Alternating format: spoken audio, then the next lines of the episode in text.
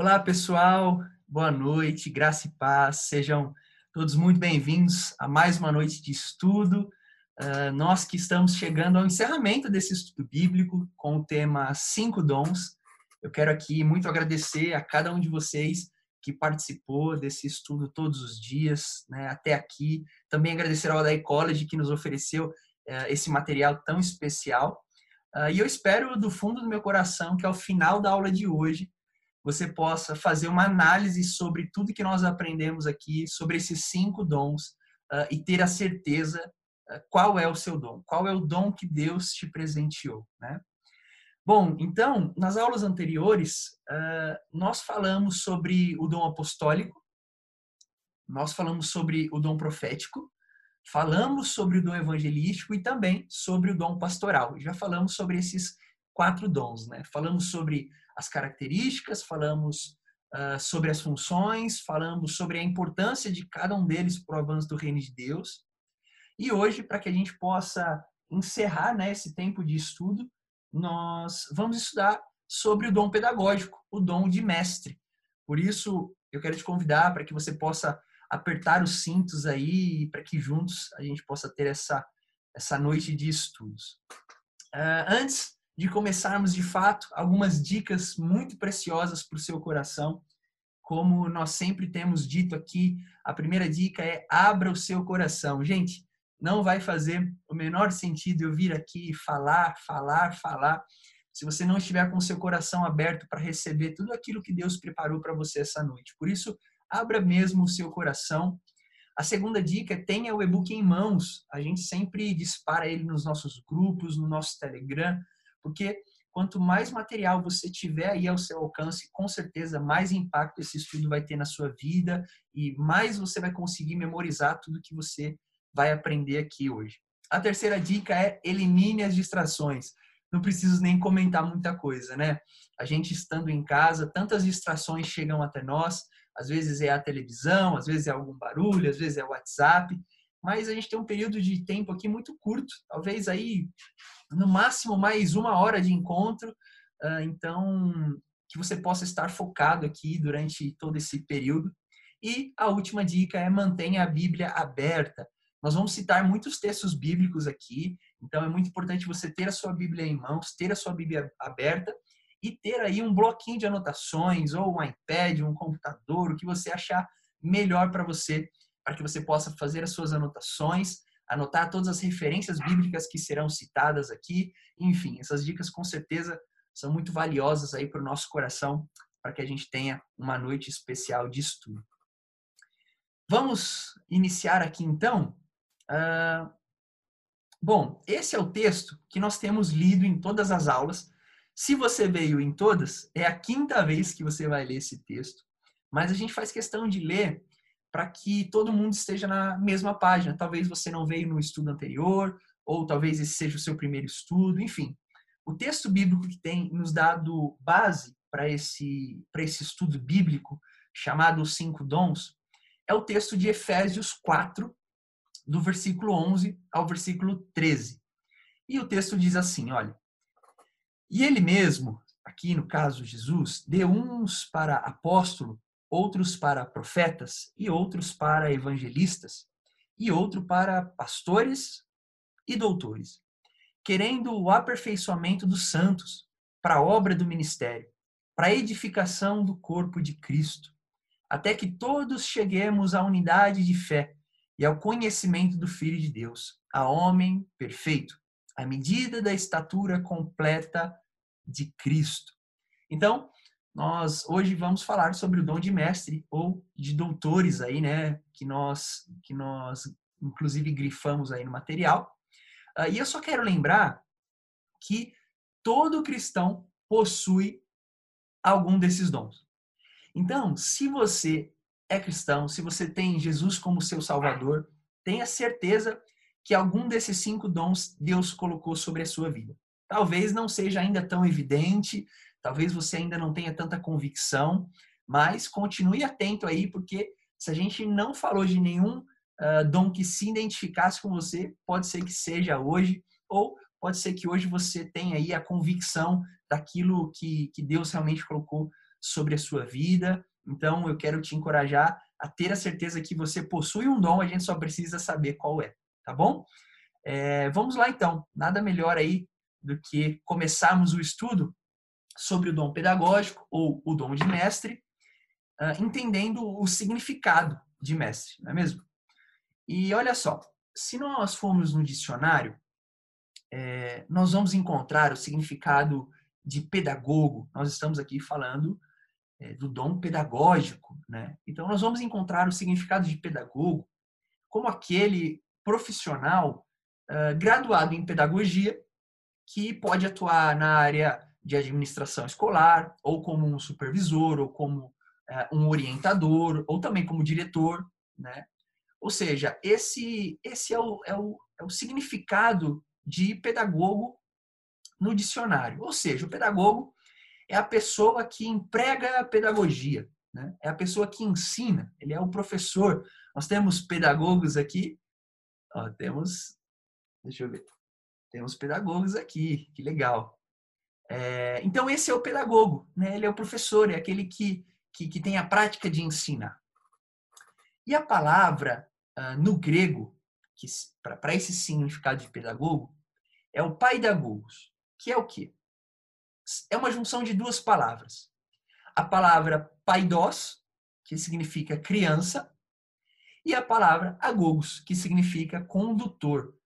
Então, gente, é, o pedagogo, né, o paidagogos, é a junção dessas duas palavras, que significa condutor da criança, ou seja, aquele que, que, que ajuda a conduzir o ensino, sabe?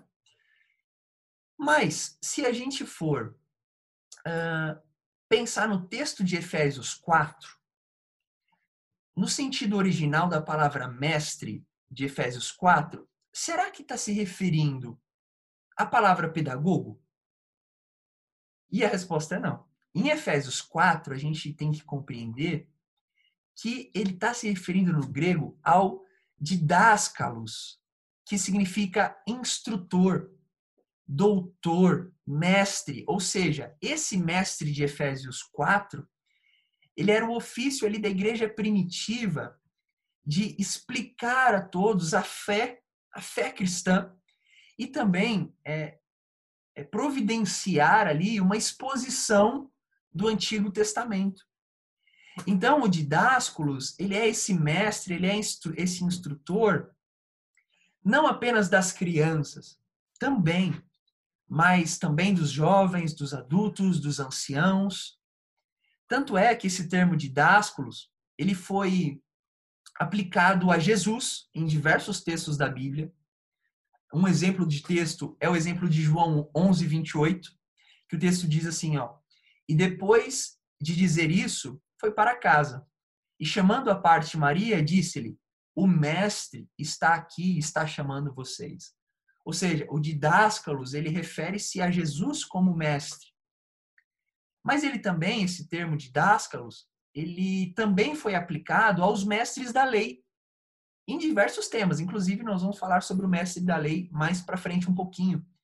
Mas o texto, por exemplo, de Lucas 2,46, que diz assim: Depois de três dias, o encontraram no templo, sentado entre os mestres, ouvindo e fazendo-lhes pergunta. Ou seja, o didásculos também é atribuído ao aos mestres da lei. Uh, não só a Jesus e não só aos mestres da lei, mas o termo didásculos também é aplicado a João Batista. Por exemplo, no texto de Lucas 2,46, quando diz assim: Alguns publicanos também vieram para ser batizados por ele, João Batista. E eles perguntaram: Mestre, o que devemos fazer? E por fim, também foi aplicado a Paulo. Nós poderíamos citar outros exemplos, mas também foi aplicado a Paulo em 1 Timóteo 2,7, quando diz: Por isso foi designado, fui designado pregador e apóstolo, mestre da fé aos gentios.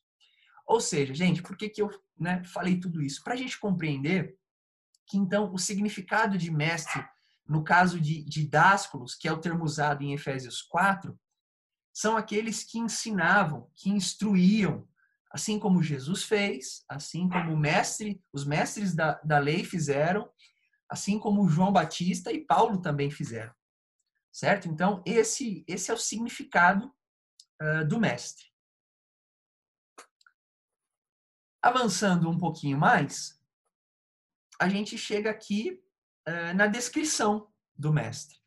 E eu gostaria de fazer três perguntinhas para gente, a gente encontrar essas respostas. A primeira é: quem são os mestres? A segunda, quais são suas personalidades? E a terceira, como podemos descrever os mestres? Se nós encontrarmos aí respostas para essas perguntas, com certeza conseguiríamos definir aí a descrição do mestre. E para a gente encontrar essas respostas, olhem só o que o texto aí nos diz no material. Você conhece pessoas que querem explicação para tudo? Esse é o mestre. Mestre é o nosso professor, é aquele que ensina e tem prazer em ensinar. E não só ensina, mas se esforça para que as pessoas compreendam o que ele quer dizer. Gente, vocês conhecem pessoas assim? Uh, eu queria te convidar aí a, em um instante, se lembrar de algum professor, algum mestre que marcou a sua vida, marcou a sua história. Tenho certeza que em algum momento da sua trajetória, seja na escola, seja em algum curso, seja na faculdade, em algum momento algum mestre, ele, ele com certeza marcou a sua história, né? Uh, então, queria que você se lembrasse disso aí por um instante. E aí eu tenho certeza que esse, esse mestre, né, esses que possuem o dom de mestre, ele, eles são o tipo de gente que, que explica as coisas de forma tão simples, de forma tão natural, que você pensa assim, meu Deus, como que eu nunca pensei nisso antes? Sabe? Essa descrição do mestre é, é aquele que tem a facilidade de explicar, sabe? Normalmente ele é mais analítico, ele é um pouquinho mais é, sistematizador, ele explica ali detalhe por detalhe, o famoso tintim por tintim, né? E ele faz questão de se fazer entendido para as pessoas. Ele, ele, não, ele não é aquele que gosta de deixar dúvidas para trás ou pontas soltas, sabe? Uh, e olhem só, no caso daqueles que possuem o dom ministerial pedagógico, esses, esses possuem ali como principal função cuidar do ensino da Bíblia.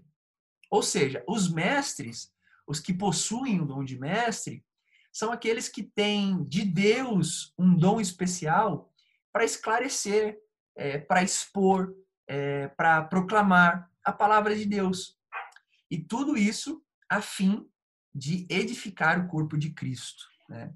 E é claro que o propósito principal do ensino bíblico é o quê? É preservar a verdade e produzir a santidade. Esse é o principal objetivo do ensino bíblico. Essas duas vertentes. Se você está anotando, já faz uma setinha assim, ó. Ensino bíblico, você faz uma setinha para um lado escrito preservar a verdade e uma setinha para o outro escrito produzir santidade, sabe? E isso uh, faz com que o corpo de Cristo, a igreja de Jesus, né, seja levada a um compromisso mais profundo com a palavra de Deus. Então, essa, essa é a descrição do mestre. Uh, e aqui eu tenho, eu tenho uma pergunta para vocês. A pergunta é essa aqui, ó. Deixa eu só ver, tem algum microfone aberto? Achei. Prontinho. Tudo bem. Eu tenho uma pergunta para você. A pergunta é essa aqui, ó. Você possui dom de mestre? Será que você possui? No final a gente vai ter um bate-papo ali. Eu, eu vou pedir para vocês colocarem no chat ali qual que você acha que é o seu dom. Mas será que você possui o dom de mestre?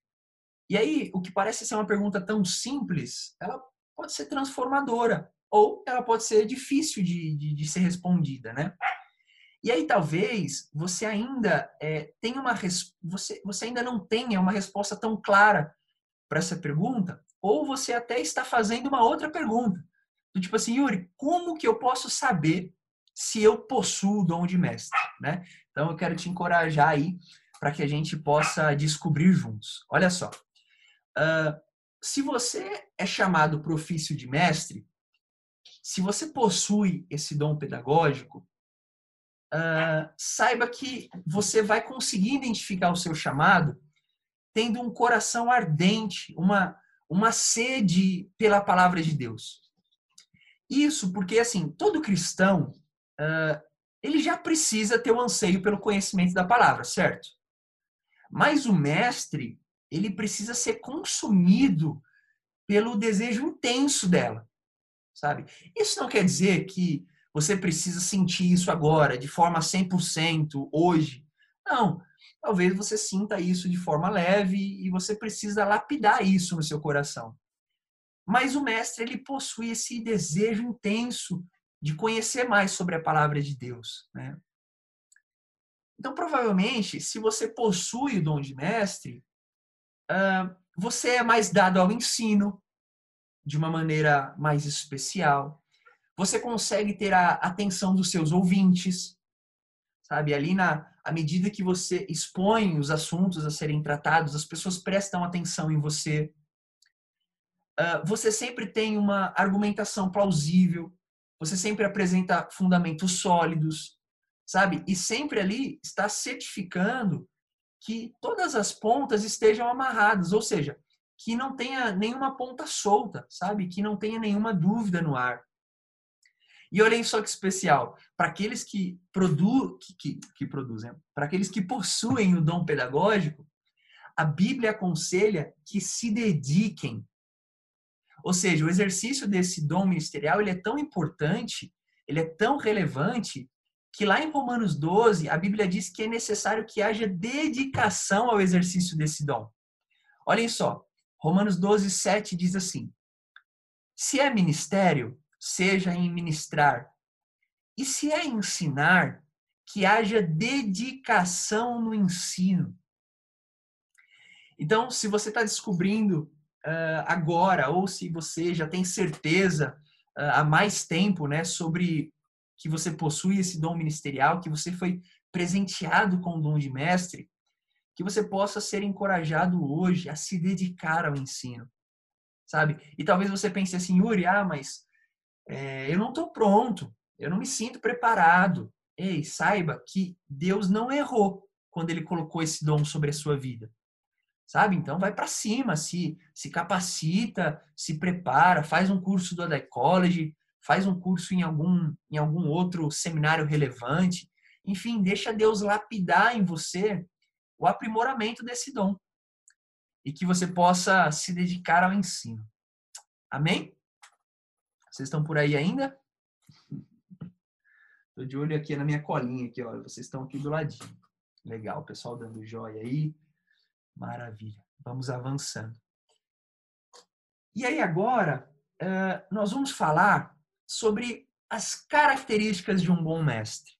Né? Para nós avançarmos um pouco mais e falar sobre essas características, será que a Bíblia nos orienta a respeito disso? Será que existem alguns pré-requisitos para isso? É o que a gente vai descobrir agora.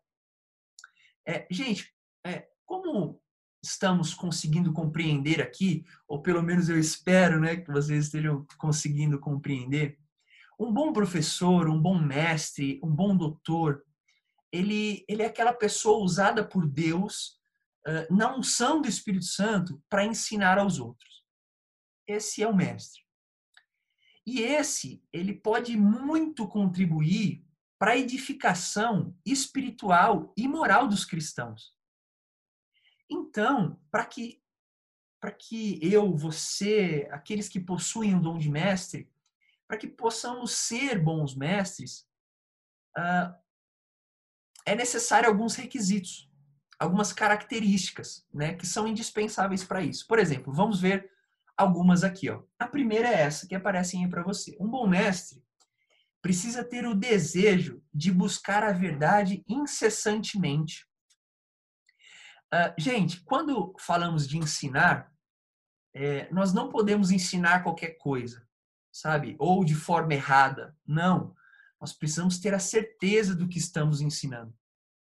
E para que isso aconteça, o bom mestre ele precisa possuir um, um forte desejo em buscar sempre a verdade, sabe? De falar sempre a verdade. de estar sempre alinhado com a verdade, que é a palavra de Deus.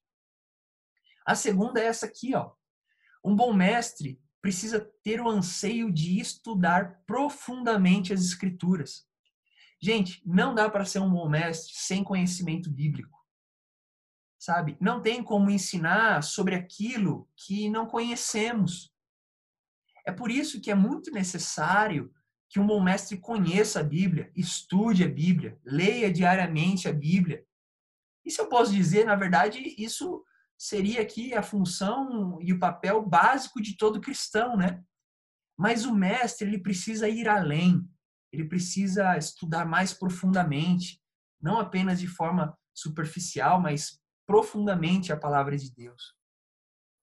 A terceira característica é essa: um bom mestre precisa ter a sensatez de manter a igreja focada na verdade.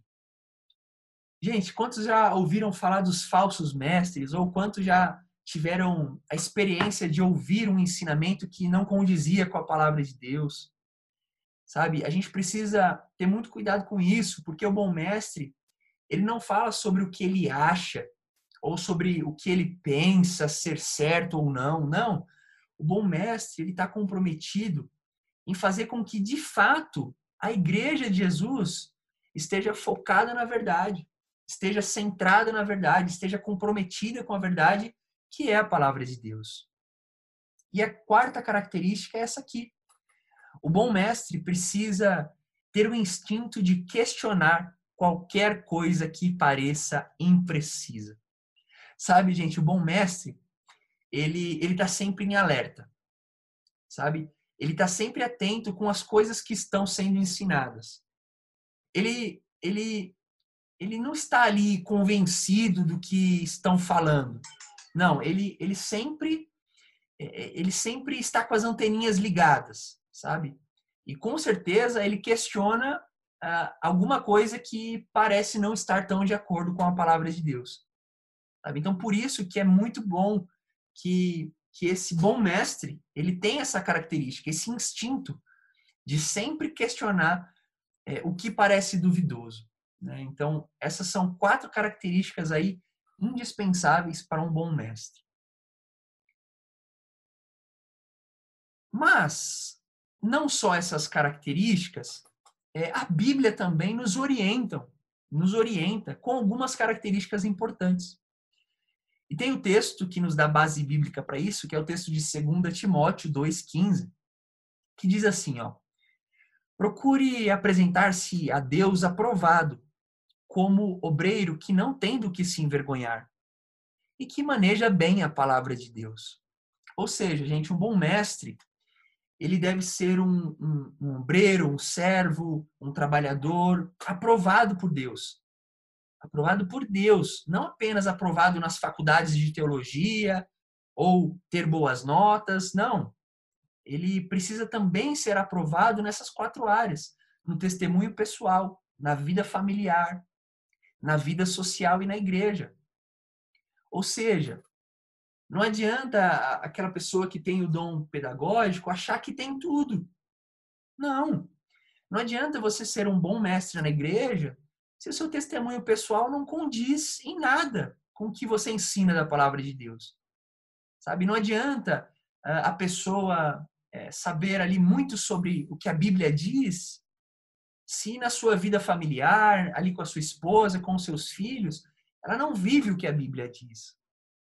E também não adianta você ser um bom mestre ou viver de fato o exercício do dom ministerial de mestre se a sua vida social não reflete a palavra de Deus. Sabe? E também não adianta você ter um bom testemunho, refletir Jesus em sua família, refletir Jesus em sua vida pessoal e não servir em sua igreja local sabe? Então, essas são quatro áreas muito importantes. E a minha oração é para que é, Deus levante homens e mulheres com dons de mestre, sabe? Homens e mulheres comprometidos com Deus e com o ensino dessa palavra, da sua palavra, que é poderosa e que é transformadora. Amém? Vamos avançando aqui, ó. O mestre no Antigo Testamento. Bom, nós uh, já falamos muita coisa por aqui e agora a gente vai falar sobre o mestre no Antigo Testamento. E para isso, vamos ver aí o que o texto nos diz. Ó, quando falamos da figura de mestre no Antigo Testamento, precisamos compreender que na época a casa era o principal lugar de instrução naquela sociedade. O Antigo Testamento enfatiza o papel do pai como professor e ambos os cônjuges são encarregados de treinar seus filhos, como diz o texto bíblico de Provérbios 1:8. Ouça, meu filho, a instrução de seu pai e não despreze o ensino de sua mãe. Uh, gente, quando nós olhamos para o Antigo Testamento, é, a gente precisa compreender que, em grande parte, ele, é, ele era formado por uma sociedade com diversos clãs, ou seja, muitos membros das famílias, como avós, tios, tias, primos, eles também participavam no processo educativo dentro do lar. Então, o currículo dessa tal escola em casa era tanto no aspecto religioso quanto no aspecto vocacional. Até porque os pais e os outros membros da família, eles ensinavam as crianças no caminho do Senhor e também ensinavam a habilidade comercial ou habilidade profissional, que muitas vezes era a mesma do pai. Então, por isso, essa tradição da escola em casa, ela era tanto no aspecto religioso quanto no aspecto vocacional. Então, essa figura uh, de mestre no Antigo Testamento, ela começava em casa. Ela começava no lar. Em relação à, à prática da educação das crianças, a educação infantil, até os cinco anos de idade, ela tinha educação em casa. As crianças elas recebiam ali uh, os primeiros ensinamentos, os ensinamentos morais, eh, os ensinamentos sobre a sociedade, com o seu pai e com sua mãe. Ou seja, era ali, na própria família, onde eram transmitidas é, a fé, a história, a lei, as tradições da nação. Então, a figura de pai e mãe, como sendo mestres, como sendo professores, pedagogos no Antigo Testamento, era muito forte e também era muito importante. Porque na época, como a gente falou, a casa era o principal lugar de instrução daquela sociedade. E para nos dar uma base bíblica a respeito disso, olhem só o que o texto de Deuteronômio 6, do, do, do 4 ao 9 diz, olha só. Ouça, ó Israel, o Senhor, o nosso Deus, é o único Senhor. Ame o Senhor, o seu Deus, de todo o seu coração e de toda a sua alma e de todas as suas forças. Que todas essas palavras que hoje lhe ordeno estejam em seu coração Olhem só. Ensine-as com persistência a seus filhos. Converse sobre elas quando estiver sentado em casa, quando estiver andando pelo caminho, quando se deitar e quando se levantar. Amarre-as como um sinal nos braços, no braço e prenda-as na testa. Escreva nos batentes da porta de sua casa e em seus portões. Então, esse texto aqui deixa claro a responsabilidade no Antigo Testamento dos pais transmitirem aos filhos a palavra de Deus. Não só a palavra de Deus, mas como todos os ensinamentos necessários. Ensinando com persistência a seus filhos. Como o texto diz, conversando uh, sobre essas palavras quando estiver sentados em casa, ou quando estiverem andando pelo caminho, ou quando se dentarem e também se levantarem. Então, esse é o texto que nos ajuda, um dos textos né, que nos ajuda a ter essa compreensão uh, de que a casa era, era o principal lugar de instrução naquela sociedade. E os pais das crianças, eles, eles exerciam essa função de mestre no Antigo Testamento uh, sobre a vida das crianças. E olha aqui, exemplos de mestre no Antigo Testamento. É claro que nós temos essa figura dos pais, mas é, não só essas figuras, mas Deus também levanta pessoas com dom de mestre durante a história para que possam conduzir as pessoas de acordo com a palavra de Deus. E aqui eu queria citar dois exemplos rápidos. Tem muito contexto por trás, tem muita informação bacana por trás, mas se eu trouxesse aqui ia ficar extenso. Então eu só vou citar e a gente só vai ler o texto bíblico, mas olha lá. O primeiro exemplo seria o de Esdras. Olha o que texto, o, o texto diz em Neemias 8, do 1 ao 3. Uh, ah, já no sétimo mês, todo o povo de Israel estava morando nas suas cidades. No dia primeiro desse mês, todos se reuniram em Jerusalém, na praça em frente ao portão das águas. Então pediram a Esdras, o sacerdote e mestre da lei, que trouxesse o livro da lei que o Senhor Deus tinha dado ao povo de Israel por meio de Moisés. Esdras levou o livro para o lugar onde o povo estava reunido, que no caso eram os homens, as mulheres e as crianças que já tinham idade para entender. E ali, na praça, em frente ao portão, Esdras leu a lei para o povo, desde o nascer do sol até o meio-dia, e todos ouviram com atenção. Ou seja, nesse momento da história, Deus levanta o mestre Esdras para ler o livro da lei para o povo de Israel, para que eles pudessem voltar a ter alegria, voltar a ter esperança, mesmo em meio a toda a situação difícil que eles estavam vivendo. Olhem só, outro exemplo seria do mestre rei Josias. Olha o que a Bíblia diz em 2 Reis 23, do 1 ao 3. Então, o rei convocou todas as autoridades de Judá e de Jerusalém depois o rei subiu ao templo do Senhor, acompanhado por todos os homens de Judá. Todo o povo de Jerusalém, os sacerdotes e os profetas, todo o povo, dos mais simples aos mais importantes. Olhem isso. Para todos, o rei leu em voz alta todas as palavras do livro da aliança, que havia sido encontrado no templo do Senhor. O rei colocou-se junto à coluna real e, na presença do Senhor, fez uma aliança, comprometendo-se a seguir o Senhor e obedecer de todo o coração. E então o povo se comprometeu com essa aliança.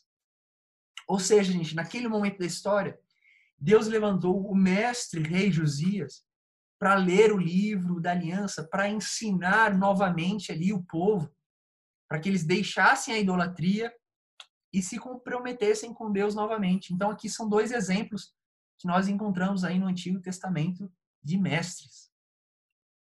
E no Novo Testamento, né? Como que a gente pode entender o mestre no Novo Testamento? Quando a gente fala de Novo Testamento, nós encontramos uma figura muito forte de mestre.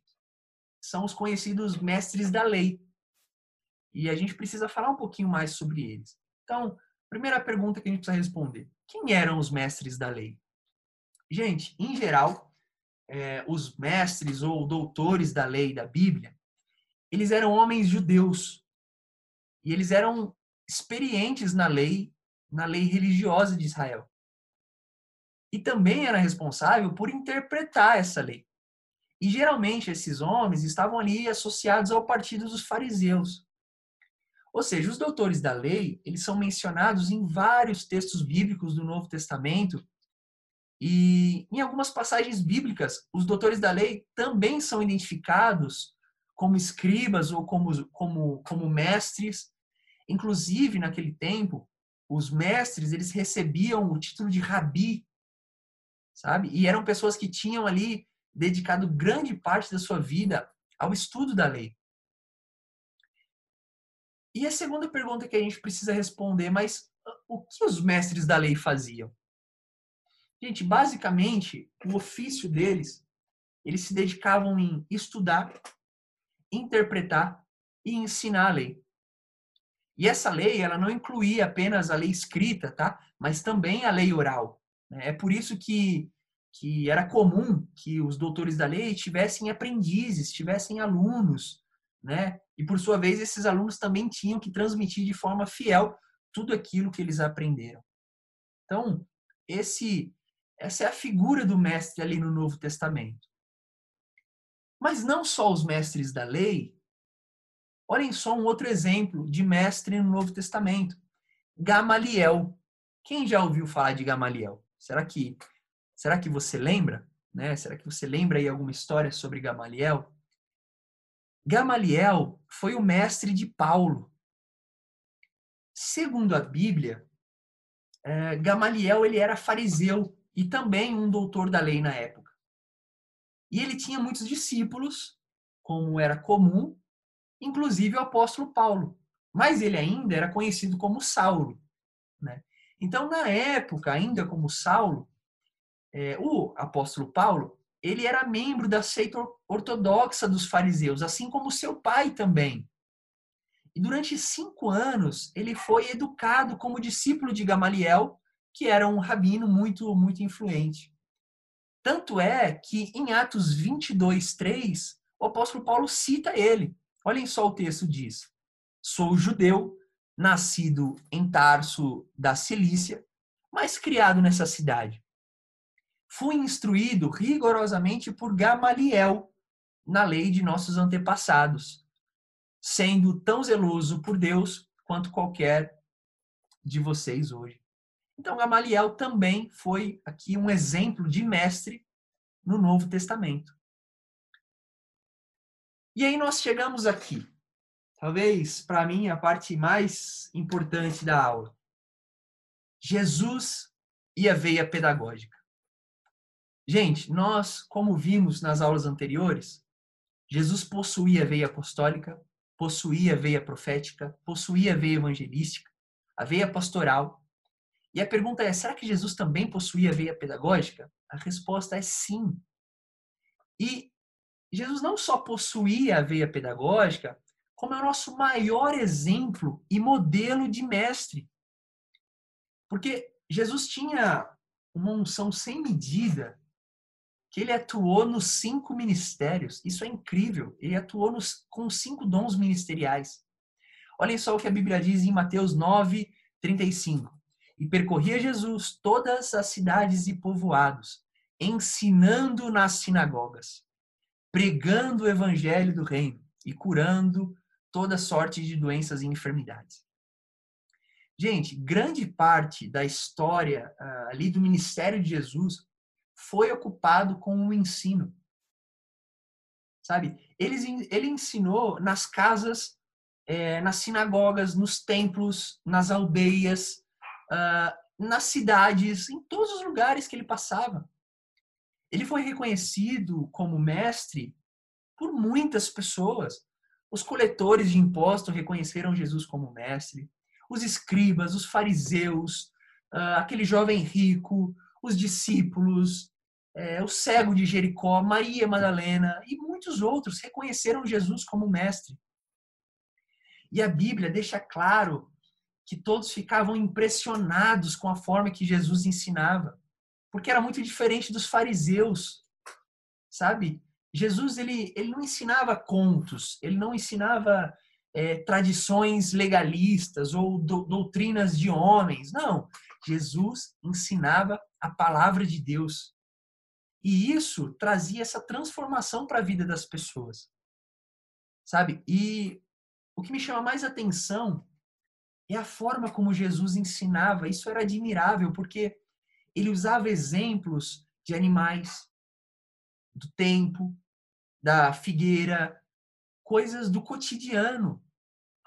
E isso fazia com que as pessoas pudessem compreender o que ele estava falando. Né? Lembra que lá no início a gente disse que o mestre se preocupa com que as pessoas compreendam o que ele está dizendo? Então a gente vê isso claramente em Jesus. E o mais bonito é que Jesus conhecia o que ele ensinava. Ele conhecia as escrituras, sabe, as ciências, as falsas doutrinas, as tradições judaicas. Por isso que ele podia sentar ali é, em qualquer roda com qualquer doutor da lei que ele tinha competência para ensinar a verdade. E Jesus ele, ele conseguia atingir a todos, desde os mais simples aos mais cultos, então, os doutores, eles se maravilhavam com, com o conhecimento de Jesus, mas os que não tinham conhecimento algum também encontravam salvação no seu ensino, sabe? E isso é muito especial, isso é incrível. E pensando em tudo isso, né, sabendo que, que sem dúvida Jesus foi o maior mestre da história, eu consigo compreender duas lições duas lições para essa noite. A primeira é essa aqui, ó. o dom ministerial de mestre é fundamental para a edificação da igreja de Jesus. Gente, é, ao lado dos outros dons ministeriais, o dom de mestre, ele contribui para o fortalecimento da fé cristã. Porque proporciona conhecimentos bíblicos, conhecimentos teológicos, que preparam as pessoas para se tornarem discípulos de Jesus. E, então, ser mestre não é algo superior, não é algo que, ah, eu sou mestre, eu estou assim. Não, não, não, pelo contrário. Ser mestre é, é trazer a responsabilidade de Deus sobre nossas vidas para edificação da igreja de Jesus. Inclusive, a Bíblia ela nos exorta em relação a isso no texto de Tiago 3:1, que diz assim: "Olha, meus irmãos, muitos de vós não sejam mestres, sabendo que receberemos mais duro juízo." Ou seja, é uma grande responsabilidade, é sim, mas é extremamente necessária para que a edificação da igreja de Cristo aconteça. Então, eh, se você possui esse dom, eh, sirva humildemente a igreja de Cristo. Sabe? E esse dom ele se mantém totalmente atual. A Bíblia não diz que era um dom passageiro, que era um dom para a época dos apóstolos, que era um dom lá no Antigo Testamento, não. Ela ainda se faz, ainda se faz válido, ainda se faz necessário a ação do ministério de ensino nos dias de hoje. Ó, grave isso enquanto houver a necessidade de ensinarmos a palavra de Deus nessa terra, esse dom se mantém ativo e indisponível, ou indispensável. Sabe? Enquanto houver a necessidade de ensinar a palavra de Deus, esse dom se mantém ativo, se mantém indispensável.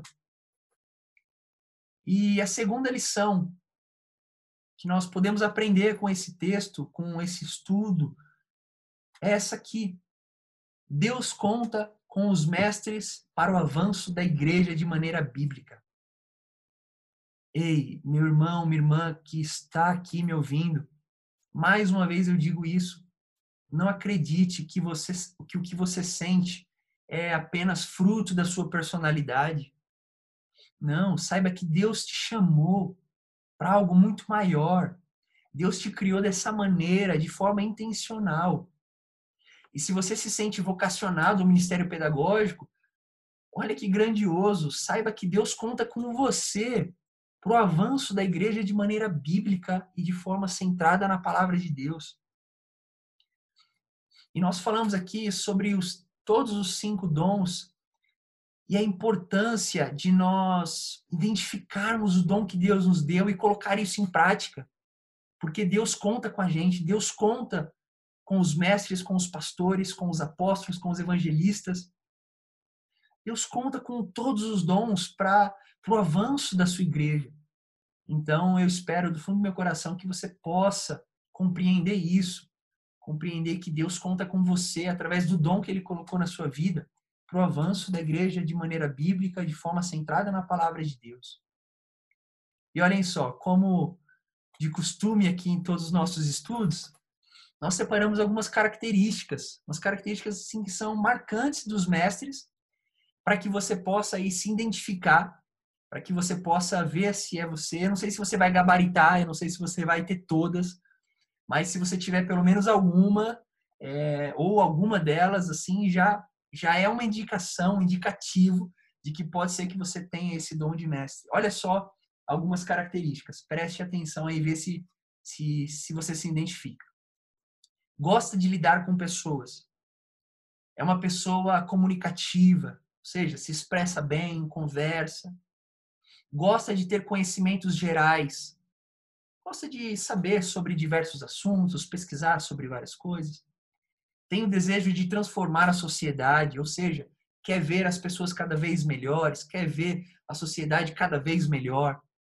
Gosta de aprender novos conhecimentos é criativo em diversas áreas, consegue superar preconceitos e barreiras, é uma pessoa estrategista, tem paixão por ensinar outras pessoas, tem paixão por explicar, tem paixão em compartilhar aquilo que sabe.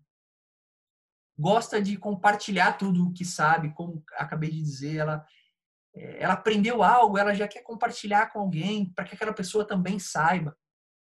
Ela se importa com o que as pessoas estão aprendendo. Ela explica diversas vezes o mesmo assunto.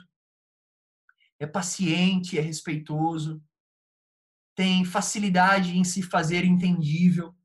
Ou seja, você fala, as pessoas logo te entendem, você consegue dar detalhes suficiente para que as pessoas te entendam. Ela tem clareza na solução de problemas e transforma assuntos difíceis em tarefas mais fáceis. Essas são algumas características aí do mestre. E eu queria saber se alguém se identificou. Se você puder colocar no chat aí, ó, eu me identifiquei, me identifiquei com algumas. Não todas, mas pelo menos uma parte. Ó, a Raíssa mandou um ihu aí com um monte de u. A Sheila também se identificou. Ah, minha mãe quase gabaritou. A minha sogra também se identificou. A Karina, o Marcelo, a Tati. Sim, muito. Que legal, gente. Que legal. Que bom saber disso. Que bom saber disso. Olhem só. E, e para a gente encerrar esse estudo de hoje e também esse estudo dos cinco dons, ah, a nossa oração, a oração dos nossos pastores, o desejo do coração de todos aqueles que prepararam esse estudo, é para que se você é essa pessoa, você possa, uh, que você seja despertada para exercer o seu dom do ministério pedagógico em favor do reino de Deus. Comece hoje, de forma mais intencional, a exercer o seu chamado e o seu chamado de ensinar a palavra de Deus, tanto em sua igreja local, como em sua casa, para sua família, no seu trabalho, para os seus colegas, em sua faculdade ou onde quer que Deus te colocar. Que Deus levante hoje aqui homens e mulheres com o dom do ministério pedagógico. Amém? Posso posso orar por vocês? Se você puder fechar os seus olhos aí.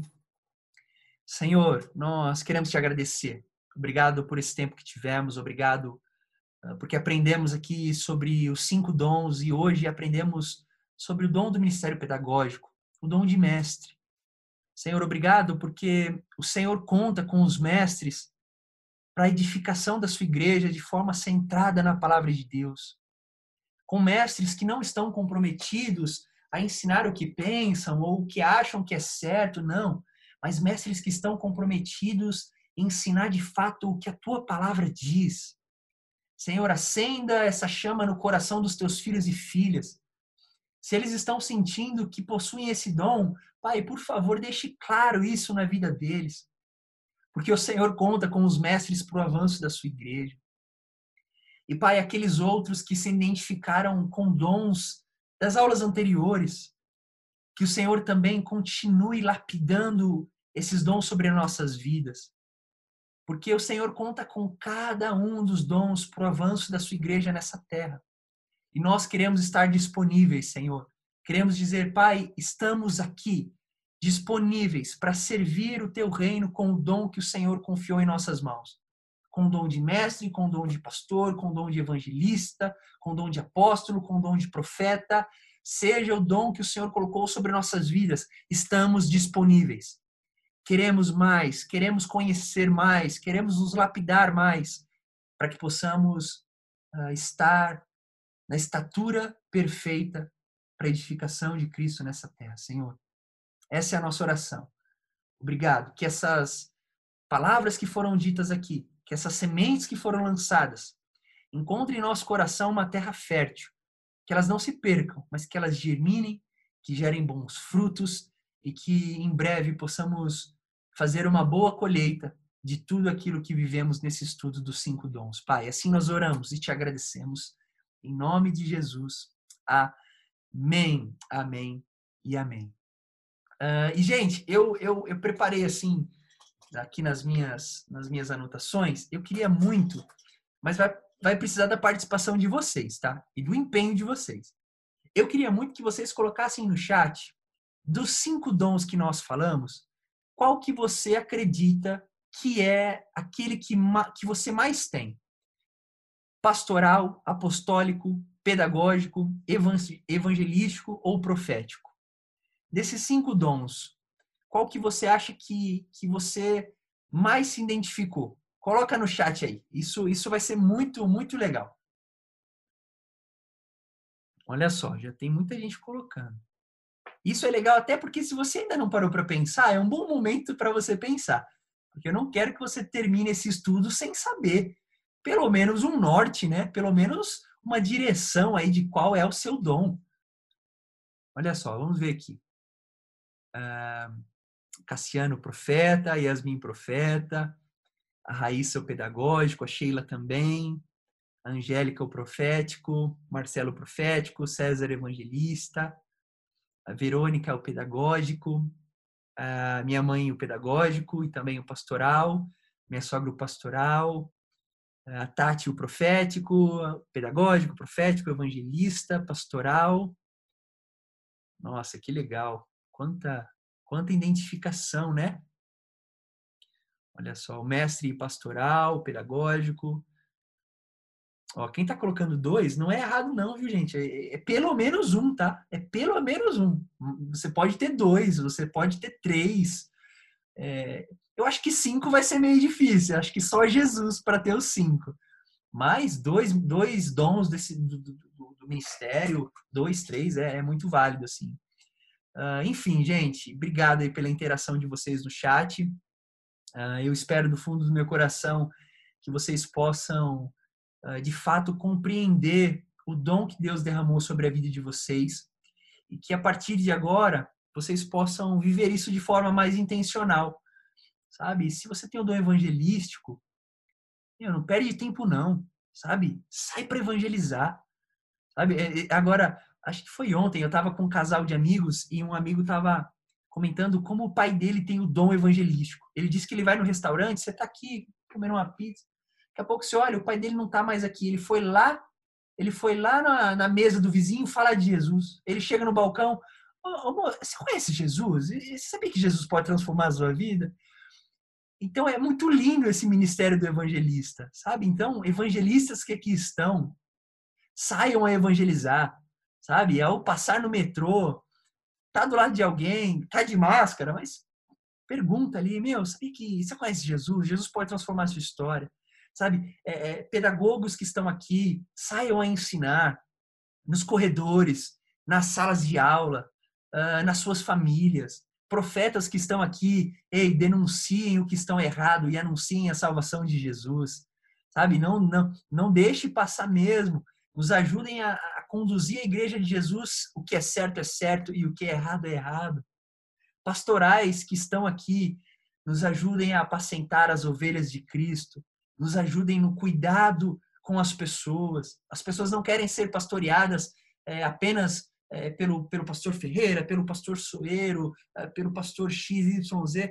Não, as, as pessoas querem ser pastoreadas. E se você possui esse dom do ministério pastoral, então saia a pastorear. Sabe? Enfim, esse, esse é o desejo do meu coração, que você possa uh, ter encontrado qual é o seu dom, ou pelo menos um direcionamento para isso, que você possa começar a usá-lo de forma mais intencional. Amém? Amém. Glória a Deus. Então é isso. Estamos chegando ao final aí desse estudo. Vocês gostaram, gente? Como foi o estudo dos cinco dons? Foi legal? Que bom. Ó, o César até coraçãozinho fez. Tá parecendo uma coxinha, César, mas é um coração, né? que legal, que legal. Muito, muito bom saber disso. O pessoal está colocando no chat aí também, dizendo que foi muito bom, que foi excelente. Uh, que legal. E ó, na sequência nós já vamos começar outro estudo bíblico, hein? Eu não vou dar spoiler aqui, mas nós já teremos outro. Uh, então se prepare aí que a partir das próximas quartas-feiras nós teremos um especial da Ecology uh, e eu tenho certeza que também vai ser muito abençoador. Vamos orar para encerrarmos esse tempo? Pai, obrigado. O que podemos dizer, mediante a tudo isso que vivemos, é obrigado. Obrigado pelo teu amor, obrigado pela tua bondade, obrigado pela tua misericórdia. Obrigado por tudo que vivemos até aqui. Obrigado por esse estudo dos cinco dons que tivemos Para mim é um privilégio estar aqui com essa turma tão especial, encerrando esse ciclo de estudo. E o desejo do meu coração, como eu acabei de dizer, é que eles compreendam qual é o dom que o Senhor derramou sobre a vida deles que eles possam exercer de forma intencional. O Senhor não nos criou por acaso. O Senhor não colocou esse dom sobre nós ou esses dons sobre nós por engano. Não, o Senhor fez isso de forma intencional. Que a gente possa usá-lo da melhor maneira para a expansão do teu reino. Pai, obrigado por esse tempo que tivemos aqui. Nos dê uma noite em paz, uma noite de descanso, ah, um restante de semana maravilhoso e que no domingo possamos estar na nossa casa de oração, celebrando e exaltando o seu nome. Pai, assim nós oramos e te agradecemos em nome de Jesus. Amém. Amém e amém. Gente, um privilégio estar aqui com vocês. Uh, que Deus abençoe, vocês tenham uma ótima noite e a gente se vê em breve. Até mais.